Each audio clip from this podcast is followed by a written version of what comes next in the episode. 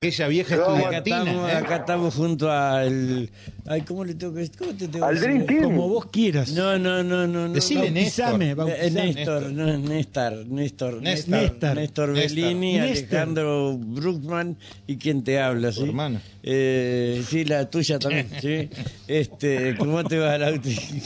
¿Qué tal? Muy buenas tardes ahí para Buenas- todos. Buenas tardes, ¿cómo le va? Bien, ¿Cómo pero andan? bien, nosotros bien, ¿qué quiere que te diga? Sufriendo, pero bueno. Referente de la estudiantina, ¿te hacen- haciendo, lo, haciendo lo que nos gusta. Sí, se acuerda. ¿sí? Que es algo que Está parece, parece periodismo. ¿Cómo andas, mi querido? Bien, todo bien, Bueno. todo bien, todo bien. Vos podés, si querés, ¿sí? explicarme por qué eh, creen ustedes que el señor, eh, le puedo decir señor todavía, Sergio Uribarri le cercenan los derechos y lo proscriben eh, para las próximas elecciones. Estuve bien ahí, ¿no? Sí, muy Sí, bien. está Muy bien. acertado, muy Muy acertado. Muy bien, muy Me- acertado, ah, muy Rubén. bien, muy bien, muy Claro. bien. Muy bien. A ver, ¿me podés explicar? Bueno, voy a tratar de hacer el esfuerzo de explicarlo. Sí. Esto es un tema bastante complicado, no es una cosa sencilla de Sí, explicar, bastante, por cierto. pero vamos a tratar de empezar por el Sí, principio. ajá. Ujú. Bueno, el principio, a ver, esto lo que hace Urribarri es una acción de inconstitucionalidad. Primero, que nada, antes que nada, esa es la vía que él elige, llegar directamente al superior tribunal, por entender que en cuestiones de derecho constitucional.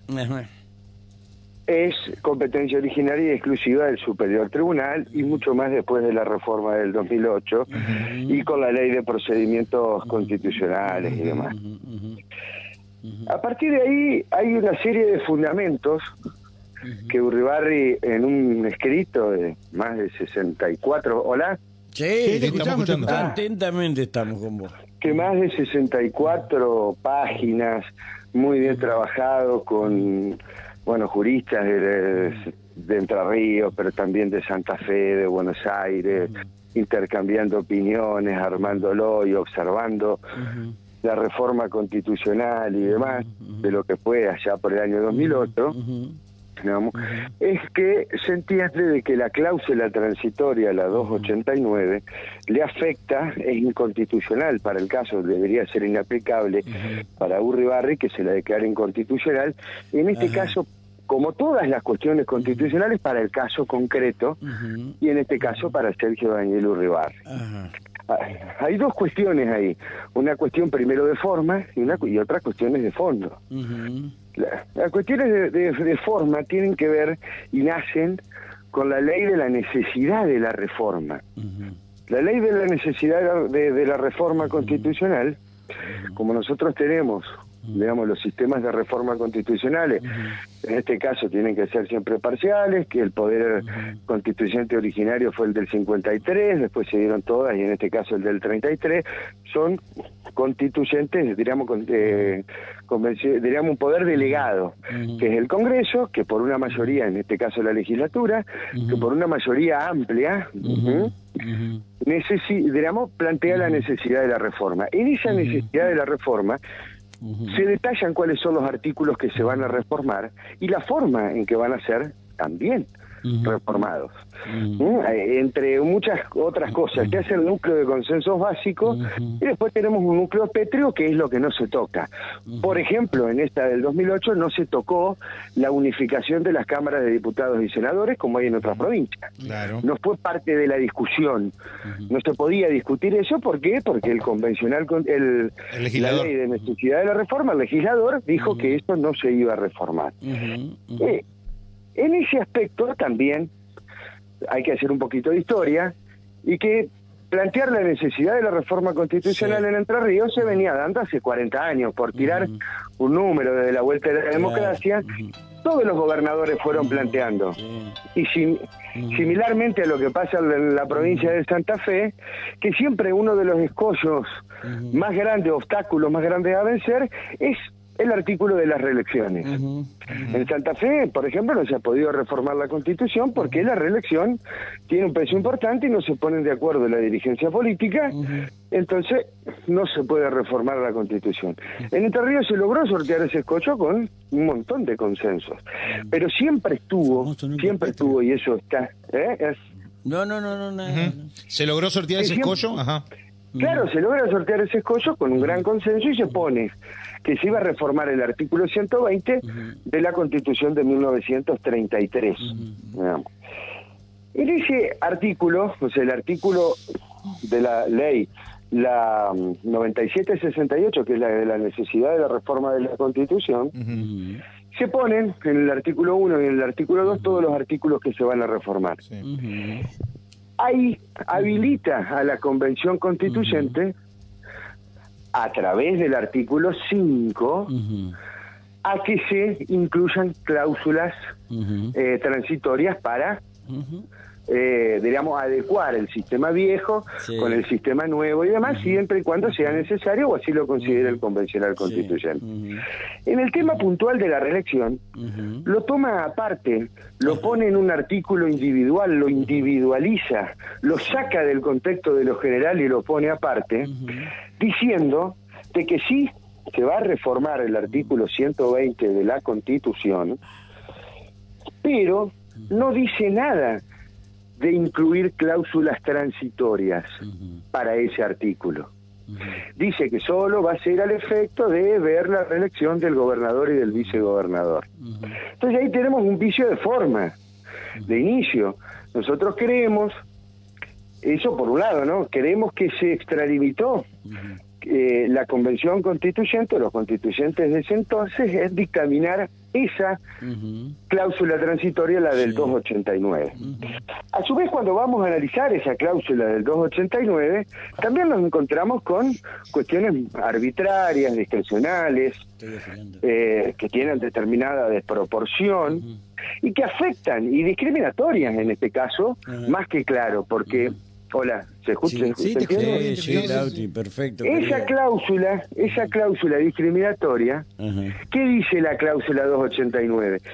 Que, lo, que no se van a computar los mandatos anteriores, pero sí se va a computar como primer mandato este que está actualmente en curso, que era el de Sergio Ribarri, que hacía 20, él llevaba a ponerle el 20% del de mandato. eh, de su mandato que había jurado y había sido electo con la Constitución de 1933. Entonces lo que nosotros planteamos es que esta discriminación, que es del artículo 16 de la Constitución Nacional, más allá de todas estas cuestiones de forma que están muy bien redactadas, digamos, es como que fue una cláusula, hay que ver las cuestiones, a ver, Rubén, ¿por qué vamos al fondo de la cuestión?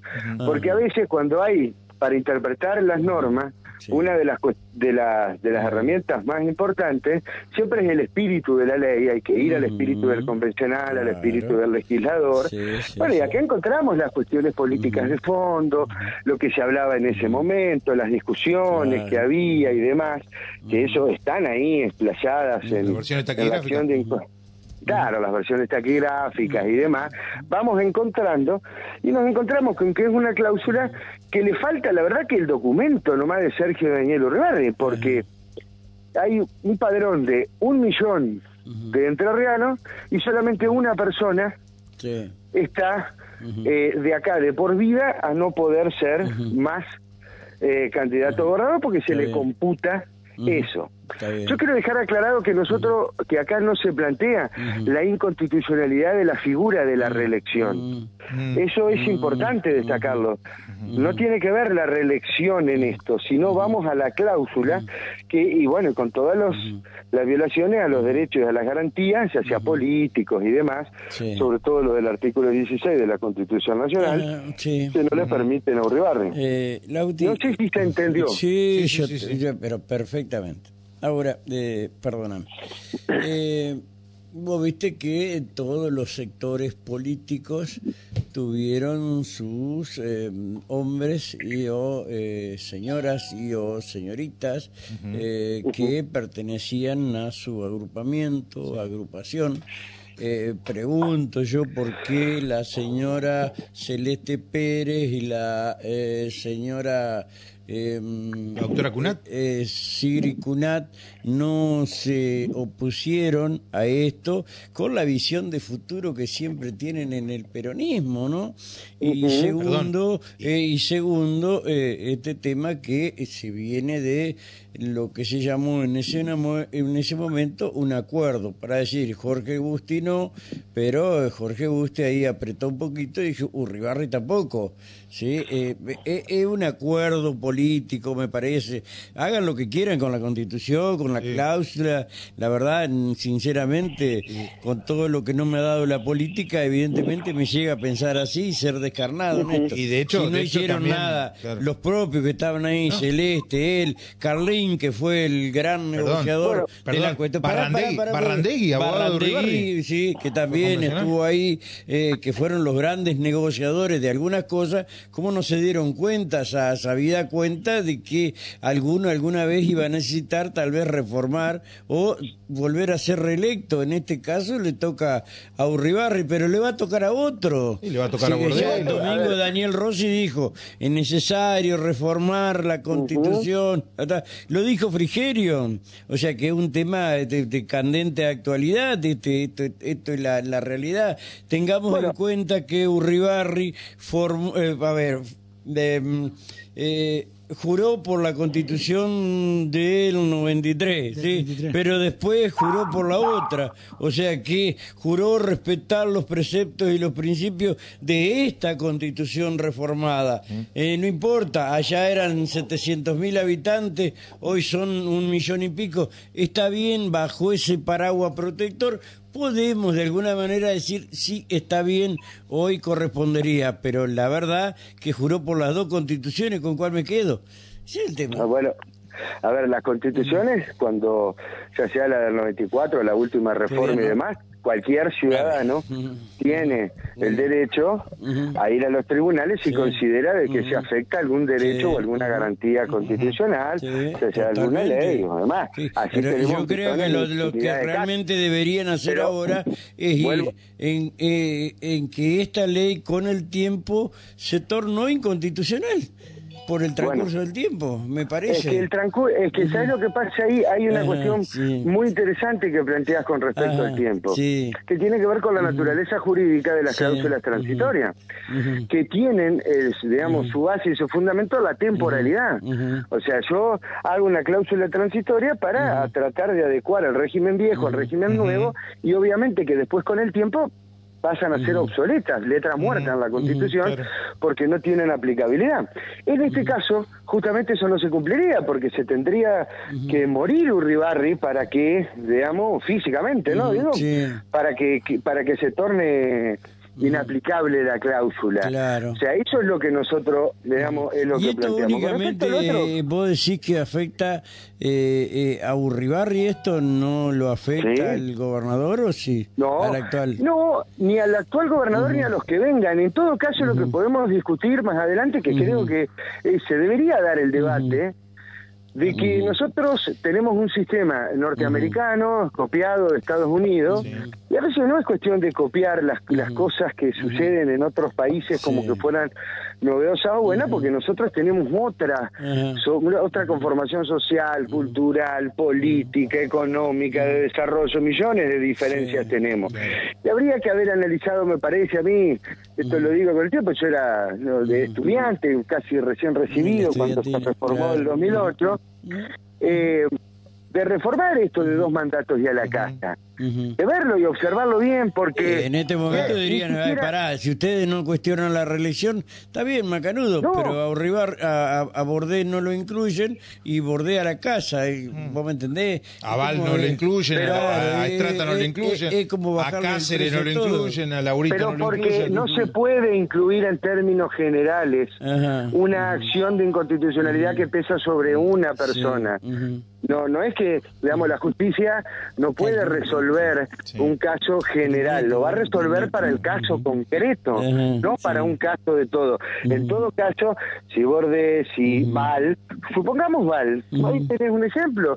Val ya tiene un mandato como vicegobernador. Le quedaría a él un solo mandato ¿O no? Claro, por eso el valismo, el amablismo, trata de alguna manera llegar eh, a, la gobernación y después a través de, sí o de los marroquineros, eh, bueno, reformar la constitución. Bueno, va a ser un desafío, pero un desafío... Que bien nos que Urribarri en su momento los manejó muy bien. lástima que cuando copiamos... Tomo lo tuyo, cuando copiamos, copiamos mal y muchas veces no copiamos lo que era importante. Qué bien nos hubiera venido a los entrerrianos una cláusula de enmienda, ¿no? Bueno, a ver, mira, vos fíjate que cómo copiamos la cláusula, la enmienda 22 de Estados Unidos habla habla de que de que fue en 1947 es larga la historia de esa no importa acá tenemos tiempo para tratarla. Bueno, eh, yo no estoy enamorado de mi voz ni soy opositor al peronismo bueno, yo eh, tampoco tengo la voz muy linda, la tengo como Sabina, un poco socavada por el humo. Bueno, pero si vamos al tema de la enmienda por la, por la reelección, tampoco Uribarri y Franklin Delano Roosevelt, digamos. Es claro. bueno. sí, Pongamos, pongámosle nombre, pues si no, claro. chiquito, petizo, y ahora ya ninguno se quiere alargar las patas, ¿viste? No, pero yo lo que voy es que, no sé si Uribarri es Roosevelt. Lo que digo es que cuando uno llega y observa que el mismo Estados Unidos, el país donde nosotros terminamos copiando la Constitución y demás, allá por los albores de la democracia, Sí, era una cuestión tácita que solamente para los presidentes esto de dos mandatos ya a la casa. Y recién en el año 47 esto se plan se, se, escribe y se deja plasmado. y recién entra en el 51 porque ellos tienen un sistema de enmienda que tienen que ir aceptándolo los estados y eso ¿Y ¿Por qué no aceptaron algunos que no fuimos ni a la escuela que eh, hicieran el sistema de enmienda. enmienda, claro. Esto se hubiera eh, podido modificar así. Eh, listo. o sea, ni, ni, ni ustedes, ni lo de la estudiantina, ni el Turquito Valle, ni Rosario, ni, ni Carlín, ni Barrandegui, ni, Jorge Mayer, que andaba operando ahí con el bisturí, ni Rogel, ni Rogel, ni, ni, Rosario Romero, ni nadie se dio cuenta de poner la cláusula. ni el Chano Martínez. ni el Chano, que era venido de la, de la, de la, de la ¿cómo es de la? Ni el Tago Regiardo. tenía antecedentes Ni el Tago Regiardo. Antecedentes castrenses. Ni Martina Acevedo Miño. Eh, Martina Acevedo Miño, por la garantía. Con su asesora Josefina Tenó. Claro, exactamente. Con su asesora Josefina Tenó. Josefina La actual vicegobernadora, la actual vicegobernadora que era asesora del Chuni Márquez. Exactamente. Mirá si tenemos, Mirá si tenemos, nadie dijo nada. Bueno, habría que por yo no era convencional, así que no sé cuáles fueron no, las era para miembro de la estudiantina. No, era joven, era joven. No, yo no. Recién, recién recibido. Tenía el título fresco, claro. Claro, como dijo el que te Catrillón, tenía la, la, tinta fresquita en el título. Claro. Exactamente. Pero sí. Exactamente, igual. A mí me parece que los sistemas de enmienda son muy importantes y habría que... Son buenos. Somos muy buenos. A ver, la, Doctor Reviriego, doctor Reviriego. Reviriego, el ah. Pucho Reviriego fue de trabajo. Eh, fue, eh, exactamente. La doctora Pascualini, la doctora Pascualini que juró hace poco como jueza. también. pero está caro. El Pucho también. Alende también. José. sí, todo. La mamá de Darito Argain. La, hija, la, la, hija de Pancho Gastaldi. claro. En esa época le decían así, claro. ella, porque era, era, verdad, era la hija. Claro, era la hija. Sí, sí, sí. Ajá, y entonces. No, no son malos. No, somos realistas. No, pero ¿en qué parte, es parte En esa época se decía eso. Sí, loco, eh. Me imagino que tu mamá, te, tu mamá te contó esas cosas. Sí, como que no, no, si yo estaba más o menos, sí, estaba bastante informado igual de lo que pasaba, digamos. Claro. por eso. Sí, porque uno es militante de joven también y sabe lo que pasaba. Y por sobre todo, tenemos una historia. Doctor Brasesco. Exacto. Doctor Brasesco. Sí, y, y, entonces esto lo presentaron esta mañana, lo venían trabajando hace un tiempo. Eh, ayer lo iban a presentar a las 11 de la mañana, pero no había eh, no, no, no, no tuvieron lugar o tiempo para presentarlo. Claro, hicieron... el sistema ¿Quién no está sabiendo estas cosas? Pero sino ¿cómo no va a tener tiempo para presentarlo? No, pero no, hubo, hubo cuestiones nomás. Técnicas. No, no, no, no, no, no, pará, pará. Iba a ser a las 11 de la mañana ayer. ¿eh? Y finalmente, eh, como es la tita, lo presentó hoy. Eh, es así, sí, que la tita es el abogado patrocinante en este caso, y el que anda escondido es Barrandegui, ¿sí? Que Barrandegui vaya y habla con, con la oposición, que se lleva muy bien Barrandegui con la oposición. Con el periodismo opositor, digamos, ¿eh? Eh, y así, aquel que lo, permanentemente lo vilipendió a, a Urribarri. Lo estigmatizó, lo hizo mierda, pero Urribarri les pagaba igual. A través de terceros. Bueno. ¡Eh! Bueno. Eh, bueno. Eh, bueno, somos, tenemos mucha memoria, ¿viste? Eh, si necesitas... A mí me dijo una vez, mira, yo para llegar como vos necesito 22 filtros. A la mierda, no será mucho, dije yo. Y son cosas que cuando te dicen delante de la familia, esas cosas quedan y perduran en el tiempo, ¿viste? Eh, pero a veces viste que los Pero caballeros yo, no los quiero igual, igual, sí, por supuesto. Hasta los voy a ir a visitar al penal y todo. No hay ningún problema. No, eso no va a pasar. no sé. No. En tu caso, en tu No, caso, en tu caso no va a pasar. En tu caso no va a pasar. Broma, Lauti, ¿sabés? Nuestro espíritu, ¿cuál es? No, quédate tranquilo. Sí, No, no. sí, sí, sí, sí, sí. Este, así que bueno, eh, ¿para cuándo esperan tener resultados? Y esperamos lo más pronto posible, que no se dilate demasiado y también esto va a tener que ver con los tiempos de adelantamiento o no de Gustavo para formalizar las listas y bueno, su candidatura, en Mm. caso de que le den la razón. Ujú. Pero su candidatura que no es a gobernador, obviamente. Y Porque a él habilitan, este resultado, no, a él este resultado no lo habilita porque esto es personal, este, para una sola persona, no es para todos aquellos que se sientan o que de alguna la ley, la manera la ley o la Constitución los prescriben o lo proscriben, ¿sí? Eh, eh, no es para todos, es para uno solo. Así como las leyes deben ser para todos, en este caso la no ley es para uno solo. No te entendí. En este caso, si Uribarri, el superior tribunal, a través de la sala constitucional, dice que es inconstitucional la cláusula transitoria, quedaría habilitado. Ah, bueno, pero ustedes no plantean la, ustedes no plantean la inconstitu- inconstitucionalidad. ¿cómo que no? Sí, plantean- Claro. Vamos por Ahora, la eh, Ah, bueno, eh, hablando un poco de eso, Ah, porque perdón, no había quedado claro. Perdón yo estuve, brutez, entonces. yo estuve como estuviste vos en el acto de Chahue, y en aquel momento Sergio Ribarri habló de una declaración de certeza. ¿Por Ah, qué se cambió sí. la declaración de certeza por una, una acción de inconstitucionalidad? lo- la Porque declaración se de- consideró que la vía de la declaración de ser la de certeza no es pertinente para este caso. Bien. Porque Fue digamos, por lo que dijo de derecho constitucional. Claro, en su momento, porque había generado alguna duda con respecto a esto, y cuando vos tenés duda, la declaratoria de certeza va por ese lado, pero tiene que haber una relación jurídica, tiene que ser cuestiones no constitucionales y demás, y que vos pedís que, digamos, que aclare un juez si eh, tal cosa o tal otra, y bueno, pero en este caso me pareció que la vía pertinente es la acción de inconstitucionalidad que está no solo dentro de la Constitución, que todas las cuestiones constitucionales tienen que referirlas el Superior Tribunal, más la ley de procedimientos constitucionales. Está bien, está perfecto. No. Sí, sí, habrá que esperar cuál es la resolución del, del Habremos superior. que ¿sí? esperar, exactamente. ¿Tiene plazos o no? No. No, no tiene plazos, pero bueno, es rápido. Bien. Es rápido porque es una acción de inconstitucionalidad cuando se ven afectados estos derechos, más los derechos políticos y demás, son, son temas rápidos, y más en estas cuestiones políticas, Sí, ¿no? ¿Y qué dice de esto? ¿Qué dice de esto la política? ¿Sí? ¿Qué Sí, de dice? esto- Que sí, que no. Eh, algunos amigos de Urribarri, ¿sí? Ujú. Eh, ¿qué, es lo que, ¿Qué es lo que dicen respecto a esto? Bueno, yo lo que he visto, por lo menos lo que veo en la militancia, en las redes sociales y demás, que lo ven muy bien. Incluso era un paso necesario que estaba faltando en esta recorrida del pato que hace mucho que viene haciendo por toda la provincia, que viene sumando voluntades, tratando de inyectar optimismo en la, en la militancia. Eh, me parece que, que se va a ver bien y bueno, va a ser un actor. A ver, nadie puede soslayar que Uribarri es un actor más dentro de la política. Pero no, pero aparte vamos a coincidir que es uno de los pocos o el único eh, hombre de la dirigencia peronista que de alguna manera supo contener a los de abajo, sin nada, ¿sí? O con algo de lo que le quedó, como sea, pero el único. Y esto, esto es la, la, la, la, realidad de lo que está lo que está sucediendo.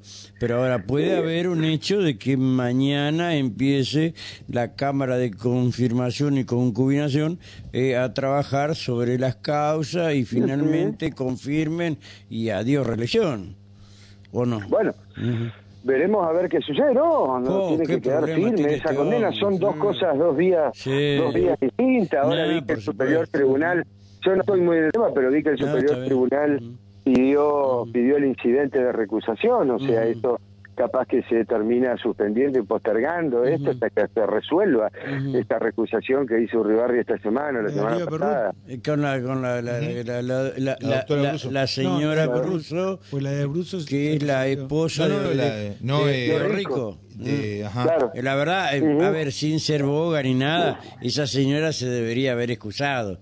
Porque vamos a suponer que mi esposa fuera jueza. Prejuicio sexista, dijeron. Que mi esposa fuera, juez, eh, fuera jueza. Eh, ¿Qué es lo que va a hacer? Se tiene que acusar.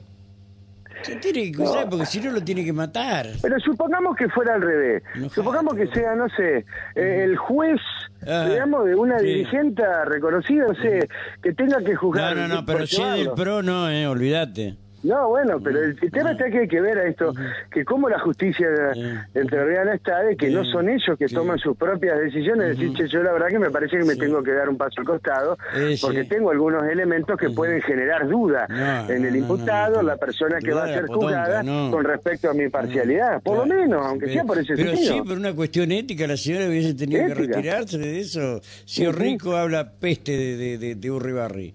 Esto es así, lo escucha mañana, tarde, noche y hasta de madrugada y cuando se va a dormir, peste, ¿qué va a decir la señora? Marche preso. Bueno, tendría libertad de ser diferente y pensar, yo, yo no, no, no, lo quiero ver solamente desde ese ángulo, lo veo desde el ángulo también del imputado, ¿qué garantías me daría a mí? Porque yo, te, aunque sea, tengo la duda de que esa persona no va a ser parcial, aunque ya tengo la duda y ya ante la duda, la justicia no puede, digamos, actuar ante la duda del imputado, ¿se entiende o no? No sé, supongamos mañana... Yo, eh, la duda para la justicia no existe, fíjate lo que le hacen a Cristina. ¿Me entendés? Con el tema del beneficio de la duda. Eh, a ver, no, no, no, no, no, jodamos. Y la justicia de acá es la misma mierda de la, de, de, la, de, la, nacional. Esto es así más allá que Ribarri se haya robado todo, como dicen, bla, bla. Nuestra justicia es una porquería. Esto es así. ¿Te queda claro o no? ¿Te queda claro o no te queda claro? Yo, tengo una pregunta que si no te, si no te, si no te, no te gusta, eh, la puerta y quédate. Escucha, Gervasoni, a mí yo me quedé con algo eh, que planteó Rubén y que, eh, si mal lo recuerdo, usted también coincidió, digamos, la necesidad de una reforma, ¿no?, de la Constitución provincial.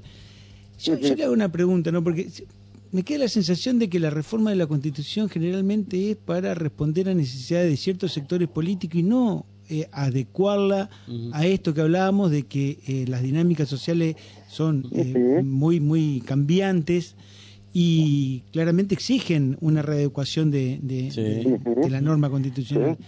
¿Usted cree que eh, lo, que se va a plantear una reforma de la Constitución pensando en la sociedad o va a ser nuevamente una Constitución eh, hecha a gusto y para dar de, de, quien lo necesite y vamos a volver a tener dentro de unos años estos mismos problemas que estamos teniendo hoy. Esa es la sensación que yo creo, Yo creo que siempre vamos a tener problemas porque la dinámica social eh, no puede quedar en un núcleo pétrico cristalizado en una constitución. Esto fue muy discutido durante años, durante años. Allá Estados Unidos lo discutía los primeros jueces y los primeros constituyentes de cada cuánto reformar la constitución, si las enmiendas sí, enmiendas no, y demás. O sea, yo desde mi punto de vista creo que la dinámica social, económica, cultural, política, es tan rápida, cambia, digamos, sobre todo en estos últimos 30, 40, 50 años, podríamos decir, o del periodo de posguerra, de desarrollo de la humanidad enorme, que cambian permanentemente las reglas de juego. O sea, yo no puedo pretender que el convencional constituyente tenga la visión de las corporaciones, de los medios de comunicación en ese momento. ¿Se entiende o no la, la lógica? Yo creo que Todas las reformas, tanto la del 94 en la Nación como la del 2008, también aportaron, aportaron muchísimo. ¿Se podría haber aportado más? Y creo que sí, se podría haber aportado más. Y me parece que hay que darse un debate social con respecto a lo que estábamos hablando, la cuestión de la justicia, la democratización de la justicia, la forma de elegir los fiscales, los jueces. Bueno, ahí está. Lo que pasa es que queda. El tema es no regalarle, perdóname, Néstor, a, la, a la oposición el eslogan no a la reforma, que me parece que es lo que está empezando a crecer ahora con este pedido que hace Urribarri, que es actualizado, que tiene que reactualizarse, porque cuando él juró éramos 700, 800 mil habitantes, hoy somos más de un millón, eh, etcétera, etcétera. Ahí y con otra matriz productiva, con un montón de cosas que pasaron del 2008 hasta Está ahora. Bien, pero ¿eh? eso hace esas dinámicas económicas, sociales y políticas sacándola de lo que tiene que ver con los cargos y con los intentos de reelección, porque si yo mal lo recuerdo, y, y corríjanme ustedes si me equivoco, la reforma del 2008 tuvo como eje la reelección. Eso fue lo que se discutió. Y el adelantamiento de las elecciones a marzo hizo que la legislatura después pudiera, sin eh, ya teniendo definido quién era el gobernador, eh, poder avanzar en, un- en una necesidad de reforma. Está bien, Eso es, la en la historia, eso no se puede cambiar. Eso fue así. De alguna manera es el avance siempre eh, y, la- y las herramientas que siempre tiene el peronismo eh, para ganar elecciones. Y Porque así. también, si mal lo recuerdo, el núcleo Petro tenía que ver con que no se tocaban lo que tenía que ver con las garantías, eh, de, de los derechos y garantías de los ciudadanos. Eso, eso era lo que se había acordado como núcleo pétreo a no, a no tocar. Después se podía discutir todo, pero evidentemente eh, A ver, pareci- en el pareciera que son 94 como cuando- dos- dos caminos paralelos que nunca se Lo van a que pasa tocar. es que la política, a ver, la política que es la que conduce todos los procesos, digamos, también tiene, digamos, el motor movilizador fue en ese momento la reelección y que se estaban dando en todo el país, o sea, fue una especie de movimiento reeleccionista a partir del 94. Pero no podemos negar que la reforma, por ejemplo, de la Constitución del 94 incluyó un montón bien. de institutos, instituciones novedosas, buenas. sí, sí, Podríamos decir que fue una reforma liberal, que no vio un montón de aspectos de la época del consenso de Washington. Es discutible dentro de los términos, pero era el consenso político de la época y hay que respetarlo. Ahora, Pero tenemos que no modificarlo y sí, hay que animarse a dar la discusión. Bueno, pero hoy hay consenso político. Bueno, hay que buscarlo. Eh, esa es la tarea, me parece, de cada uno de Ah, nosotros. No, pero por ¿no? ahí da la sensación de que Pero están ¿qué se va a poniendo, están poniendo el carro delante del caballo. No, no sé, no sé. No, no, Tal vez a través de esto, eh, bueno, eh, se modifican algunas cuestiones y empiezan a buscar el consenso político.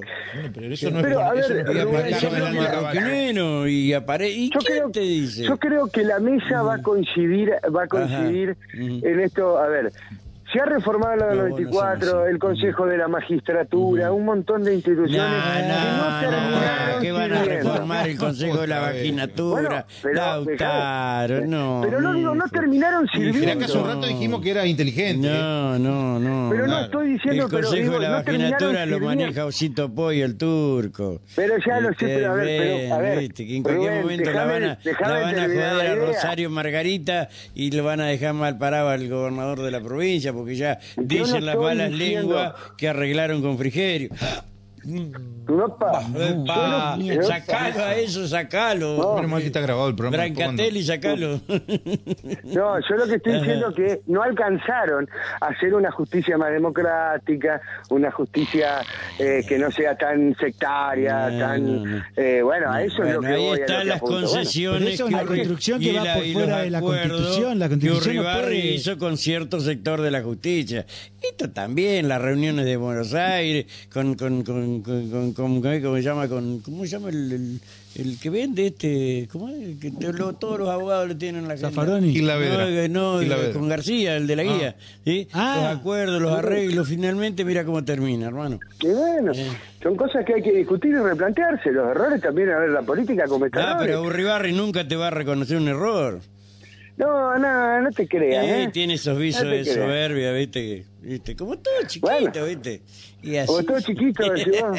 O chiquito y chueco, ¿viste? Son Claro. retobados. No, parece Digamos, no, checo, como pero buen vasco. Eh, eh, no sé, qué sé yo. Eh, Sí, porque en definitiva lo que Sí. eh, en este contexto en de, de- de fuerte ataque Sí. de estas corporaciones que, que- señalaba hace unos instantes, mediática, estos grupos económicos que tienen mucho poder y que, bueno, eh, se ve que usan la inflación como herramienta disciplinadora de la sociedad. Queda la sensación de que cuando se va a discutir una reforma de la Constitución, eh, solamente se discuten eh, cuestiones que tienen que ver con la política y con intereses de los políticos, Ujú. y todo termina siendo perjudicial para esa actividad tan necesaria para cualquier Ajá, sociedad sí. que es la de organizarse políticamente, darse sus normas, Sí. da- darse, da- darse sus leyes. Pues yo te pregunto, pareciera que son como dos caminos paralelos que nunca se van a tocar, los intereses de la No, política y los eh, bueno. intereses de la sociedad. Y cuando digo la Bueno, política me eh, refiero a esa actividad rentada, que es legítimo que sea así, y no lo político como esa eh, Como cosa eh, eh, eh, intrínseca a la naturaleza humana de Bueno, organizarse y yo tenía un, un profesor de Derecho, un- el doctor Espota, ya fallecido, convencional constituyente, un- una persona muy... No, no, no, pero no es que no se va a defender.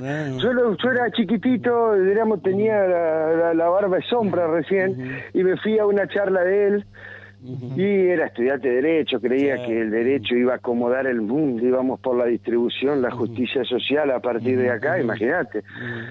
Y me encuentro con que la primera frase que dice es que lo político condiciona lo jurídico. Y yo después, con el tiempo, le agregué que lo económico condiciona lo político también. Y ahí está el desafío. Y ahí nace la canción Sal de ahí, chivita, chivito. Pero está bien que lo, pero está bien que lo político condicione lo jurídico.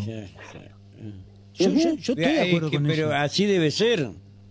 Bueno, No que la, la, la, la, la, la- la justicia te lleve puesto en la política. Claro, no bueno, es que, lo que la tenemos que empezar a política. debatir y estamos viendo y estamos observando. A Ahora, ver, ¿por qué no vamos a hablan con Borde? El avance. El señor gobernador ponga a todos los jueces y en comisión.